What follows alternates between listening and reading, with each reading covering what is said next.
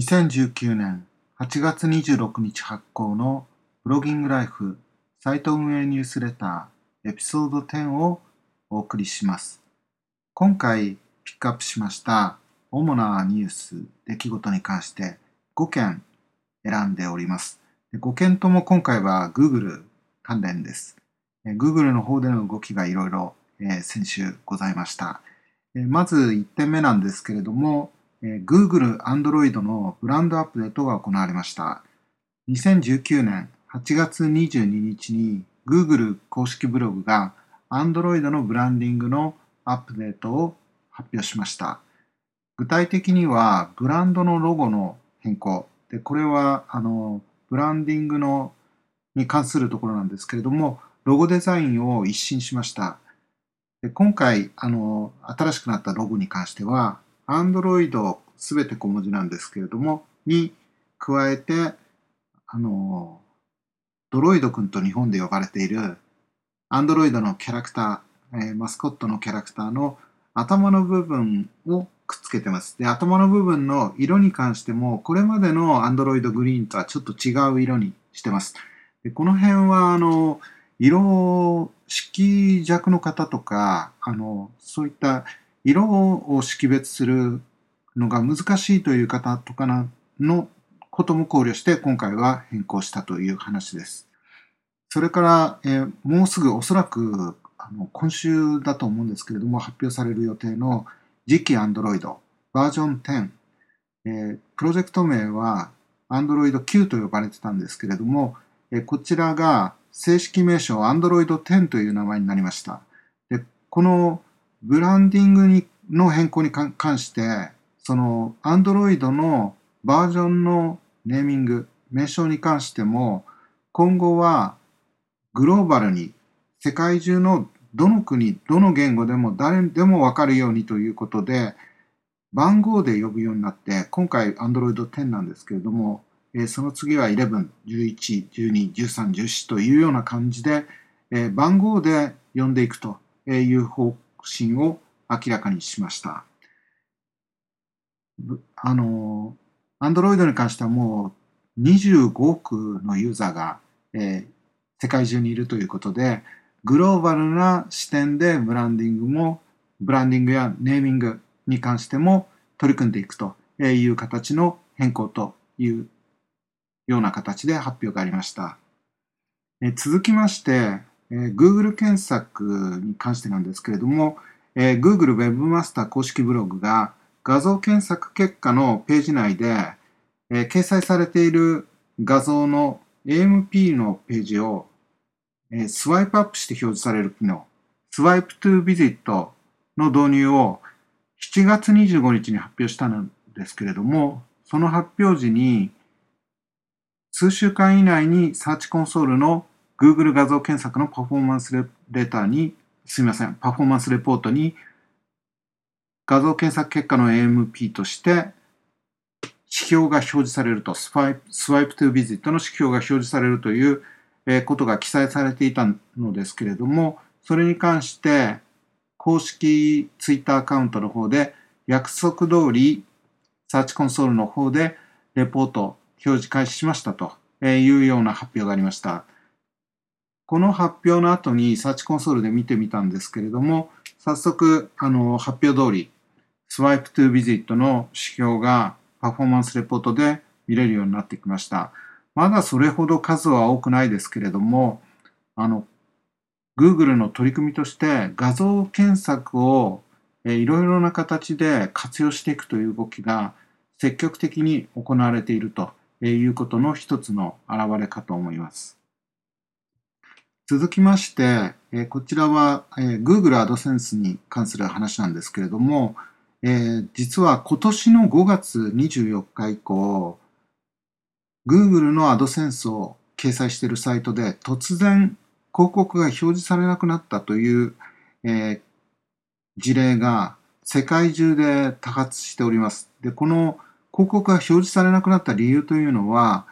トラフィックの品質が確認できないために、アドセンスのシステムの方で広告の配信制限を行っているということが理由だということが分かったんですけれども、この広告配信制限が行われた場合に、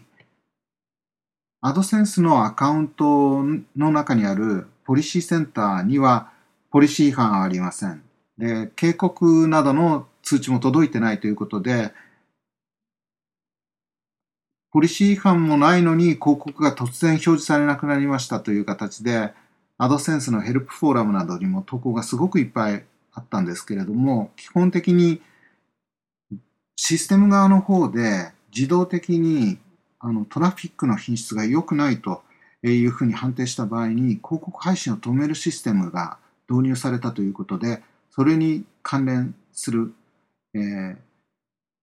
ことだということが分かりました。でただですね、問題はあのそのユーザーに対して告知されてないと、ユーザーの方に例えばポリシー違反とかトラフィックの品質が悪いよっていうような形で連絡があれば、ユーザー側もあの何か問題があるっていうことがあのすぐわかると思うんですけれども、ポリシーセンターを見ても、あのポリシー違反ありませんというように表示されてるんで、混乱してたというところもございました。で今回、8月の21日なんですけれども、Google が公式ブログの方で、このトラフィックの品質の強化という、導入を行ったという発表に合わせて、これから近いうちにポリシーセンターの方でも対象となったアカウントに関しては、その旨が表示されるようになるという発表もありました。ということで、これからは、そのポリシー違反はないのにというところに関しては、あの、問題がなくなるんですけれども、広告配信のトラフィックの品質が良くないと判定された場合には、これまでのようにですね、アドセンスのアカウントのポリシー違反によって停止処分というようなものとは別に、もう広告配信が止まるということが、えー、起こるということに関しては、今年から導入されております。このようなあのところも、一つの今年の大きなアドセンス関係のニュースです。え続きまして、あの、Google Go という名前の軽量で通信速度が遅くても問題なく動作する検索アプリ Google Go というあのアプリがあるんですけれども、えこれは基本的にはインドを中心に一部の世界の一部の国で利用可能だったのですけれども、今回8月の20日から Google の公式ブログの方で Google Go が全世界で利用可能になったということが発表されました。早速 Google Go をインストールしてみたんですけれどもシンプルですごく使いやすくて早いんであのとても個人的には気に入ってます。インストールに関しては1億ダウンロードすでにあるということでもうあのユーザーも多いんですけれども Google Go のホームページには、えー、検索、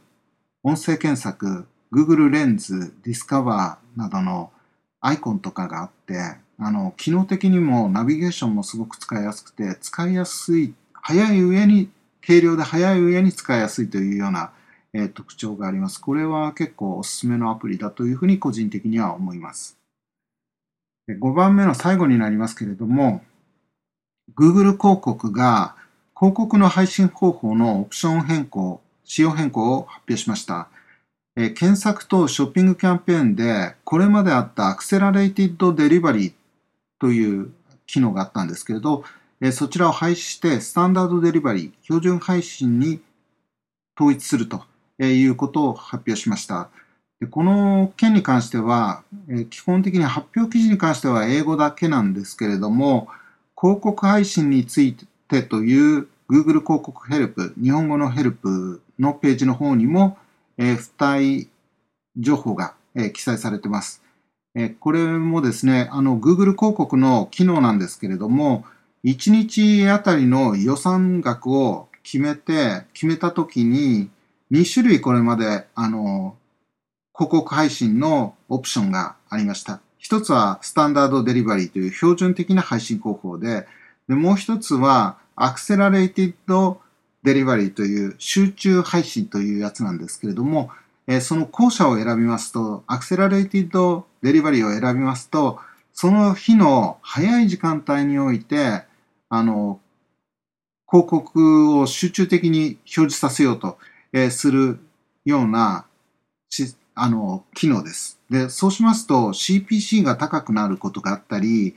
あるいは意図せずに早い時間帯にほとんど予算を使ってしまうようなことがあるというような弊害がありまして、で、標準的なスタンダードデリバリーに関しては、1日を通した広告のパフォーマンスを最大限に引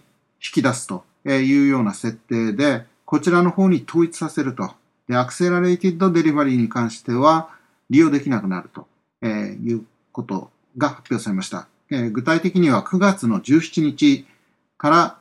スタンダードデリバリーのみあの設定可能と。で、10月の1日までに、あの、もう完全に自動的にもうスタンダードデリバリーに切り替わるという形になります。でアクセラレイティドデリバリーに関しては、ディスプレイキャンペーンとビデオキャンペーンでは引き続き利用可能とのことなんですけれども、え、検索とショッピングキャンペーンでは廃止になるといったような発表です。Google 広告も今年に入ってかなりいろいろ動きがあってですね、あの昨年から Google の検索の方が変わってきてますけれども、Google のプロダクトも本当にいろいろ変化があるなということを実感しております。今週は以上です。それでは失礼いたします。